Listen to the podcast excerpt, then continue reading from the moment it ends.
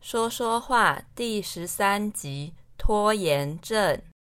Hello，欢迎收听 TTMC 听播客学中文，我是米用。Hi，我是 Jay。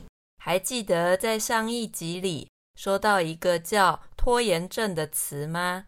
米用我的拖延症也是蛮严重的，怕再拖下去就会忘记跟大家分享了。事不宜迟，要做要快。所以今天要跟 J 一起和大家说说什么是拖延症。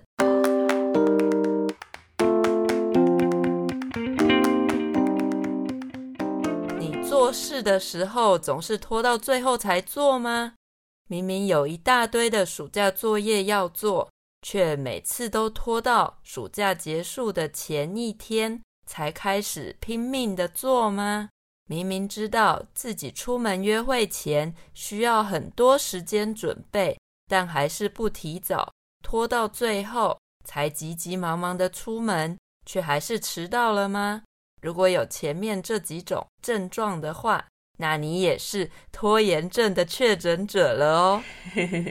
对，我就是那种小孩，记得小时候我暑假作业都是最后一天才写。然后还会边写边哭，一天真的没有办法全部写完。哈，那你这样不怕没写完去学校被老师骂吗？嗯，所以我真的是压力山大的去学校啊。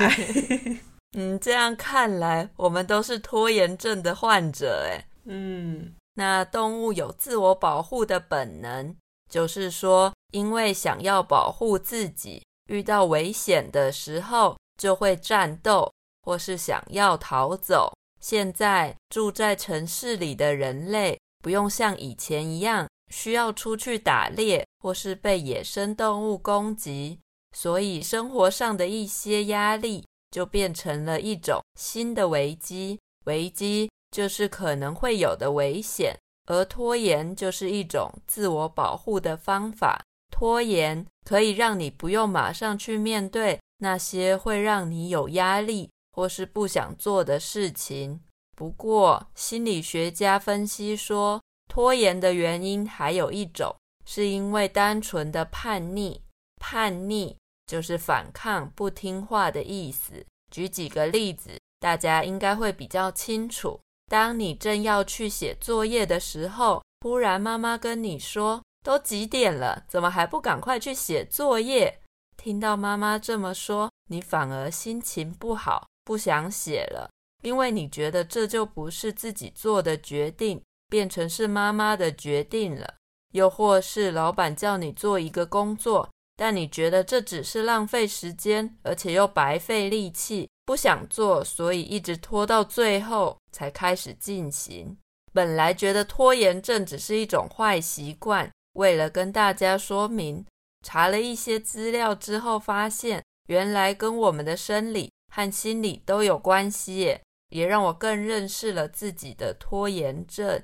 嗯，那米欧，你有因为拖延症发生过什么不好的事情吗？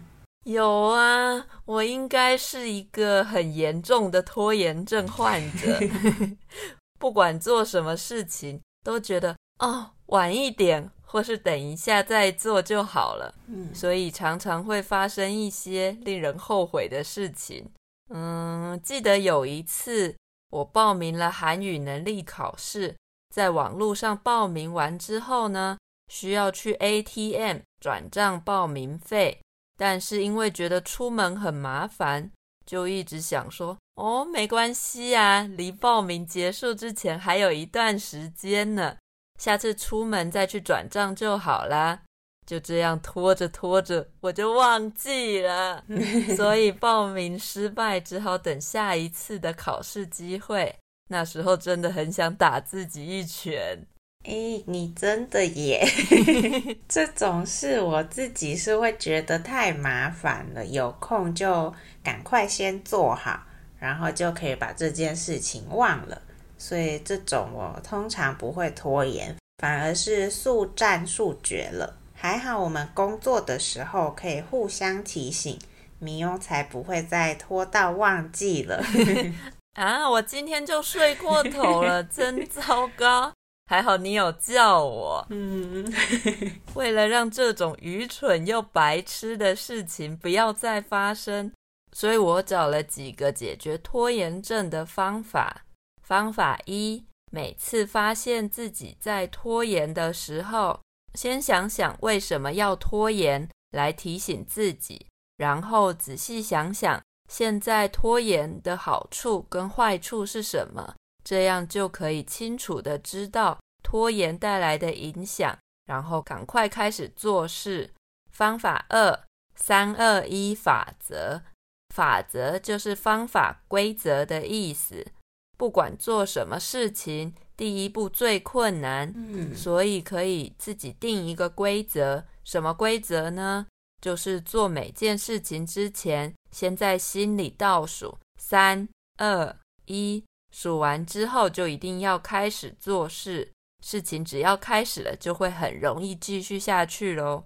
嗯，对，没有错，开始永远是最难的一步。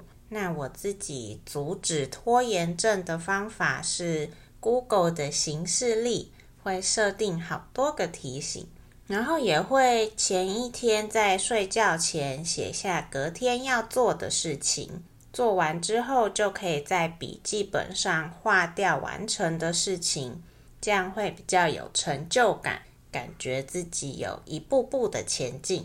就算是小事，实际上用笔画掉的感觉真的很好，头脑也会比较清晰，不会很混乱的，不知道事情很多该从何开始。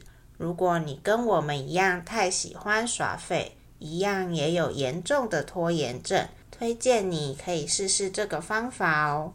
那听完今天的分享，希望能帮助到大家。我也要开始试试看三二一法则。